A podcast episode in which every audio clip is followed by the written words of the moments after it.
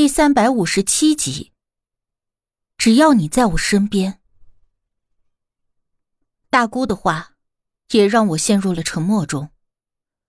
如果真如大姑所言，那么我所看到的画面中那个老和尚，就是智源大师了。我知道，虽然智源大师对于无忌来说是知己好友，二人相识数十年。甚至可能，他们认识的时候都还没有我的存在。如今，作为长生不老的他，却要再一次面对挚友的死别。我为其难过之余，不禁会想：无忌他活了这么久，见到了生死离别早已不计其数，而这会使他越发的麻木对待死亡，还是经历一次？便更痛一分呢。沉默稍许之后，我听到大姑在电话中叹了一口气。她说：“智源大师早在去年年底的时候就说过一些话，虽然并未说的明确，可如今想来，他应该是在那个时候就已经推算出自己的死亡了。”大姑没有犹豫的就把地址告诉了我，但却建议说，在这个时候。或许让无忌独自冷静一下也好。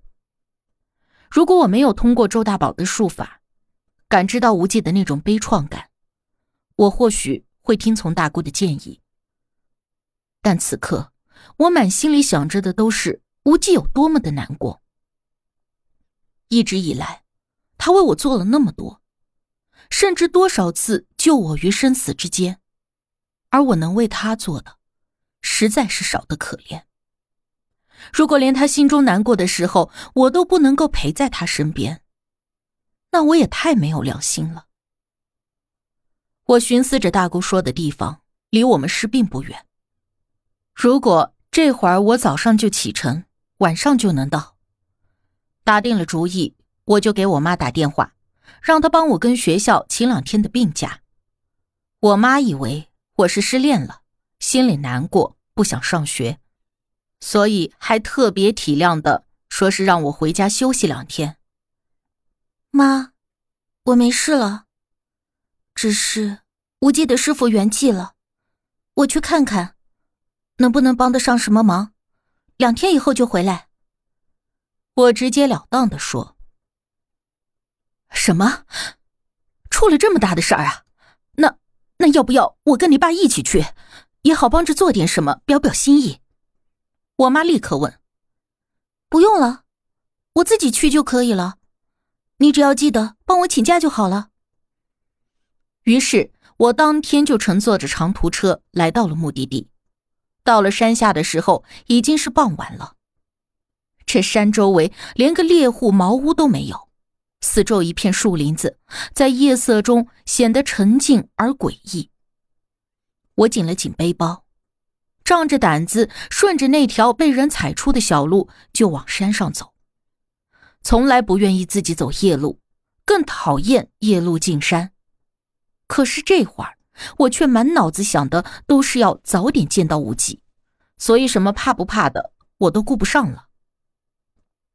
路上的时候，突然就电话响了。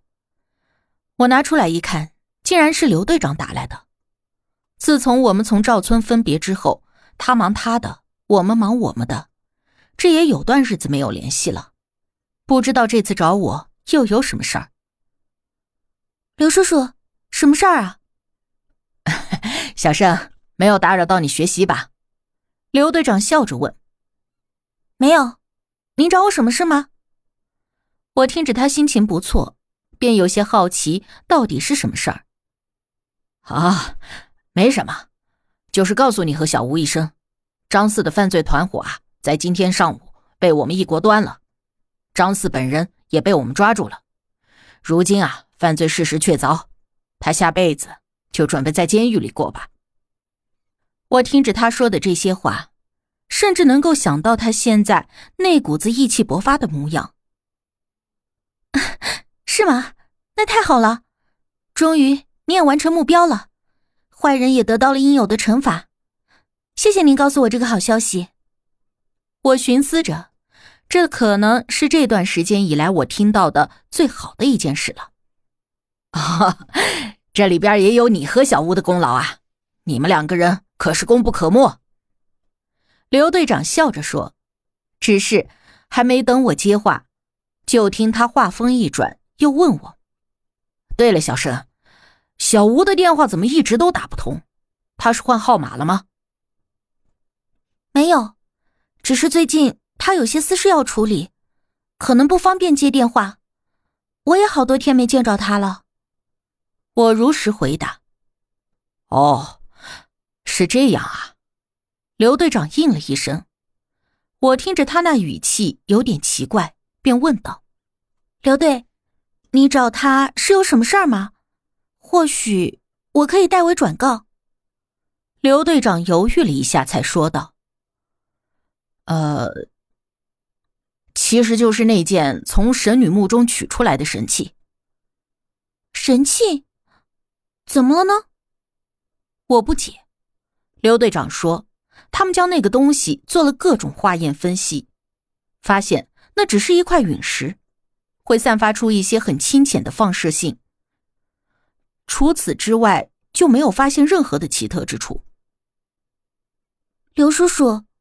是您强烈要求带着无忌帮你们去找那东西的，但是谁也没有说过那个东西就一定会有什么惊天动地的神奇之处。况且无忌不是也说了吗？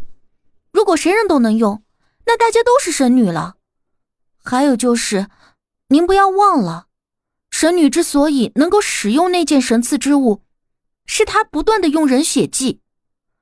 如今距离他埋葬，少说也有几百年没有血祭了。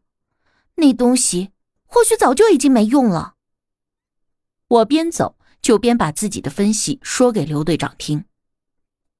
刘队长立刻说：“对了，你说的没错呀。之前我们有考虑过，会不会是那东西我们不会用，还真没考虑过你说的血祭这个条件。这就对了嘛，之前的壁画上不也是画的很清楚吗？”神女后来之所以引起了民愤，就是因为她不断的用血祭来维持自己的神赐之物的力量。所以说，没有了血祭，那东西可能也就是普通的陨石吧。我猜测着说：“嗯，没错没错，是有这种可能。如果是这样，那就说得通了。”刘队长连连应道。后来没什么事儿，我就挂了电话。而这一抬头，我发现自己已经快走到山顶了。就在临近山顶的位置，我看到隐约有昏黄的光线忽闪忽闪的，瞧着有些像蜡烛。我心中一喜，心说一定是无忌。当下也来了劲，加快了步伐走了上去。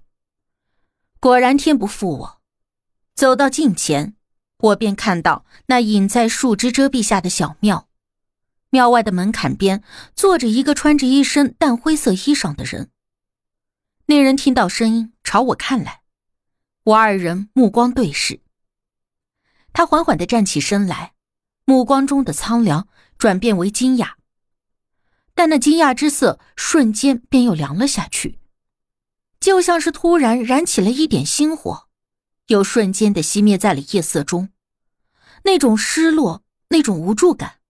让我心里揪着一样难受，忽然激动的很想哭。当即，我也不管不顾这么多了，管他什么长生不老，管他什么面子，管他什么一切。此刻，我想要的就只有面前这个人。我扔了包，大步的跑上前去，一把抱住了他，用我最大的力气，紧紧的搂着他的腰，不肯松手。生怕我稍微一放松，他又会消失在我的生活中。那些我们在一起之后要面对的难题，那些我们两个人相差甚远的无奈，此刻我都已经不在乎了。我只知道，有他在，我什么都不怕。因为我确定，这辈子不论是任何时候，不论我是否需要，他一直会是那个站在我身边守着我。站在我面前为我挡去风雨危险的那个人，我知道，他就是我想要的那个人。吴姐，对不起。我终究还是忍不住的掉下了眼泪，鼻子酸的难受。我感觉到无忌的身体僵了一下，但这一瞬间，他便轻轻的环抱住了我的肩，像是以往哄慰我那般，轻轻的抚拍着我的背，温润的雨声在我的耳边响起。这么晚，你怎么来了？我想你了，我担心你。这是我内心最真实的情感。我听着他在我耳边一声轻笑，随即扳过我的肩膀，让我看看，受伤了吗？我又我又不是纸扎的，爬个山怎么会受伤吗？我吸着鼻子，摇了摇头。他定定的看了我半晌，也不知是因为我这般狼狈的模样，还是因为见着我而感动的笑了。真好，我终于看到了他的笑容。我很怕，很怕见到他的时候，他还被那种悲怆凄凉的情绪包裹着。我很怕他难过。还好，还好。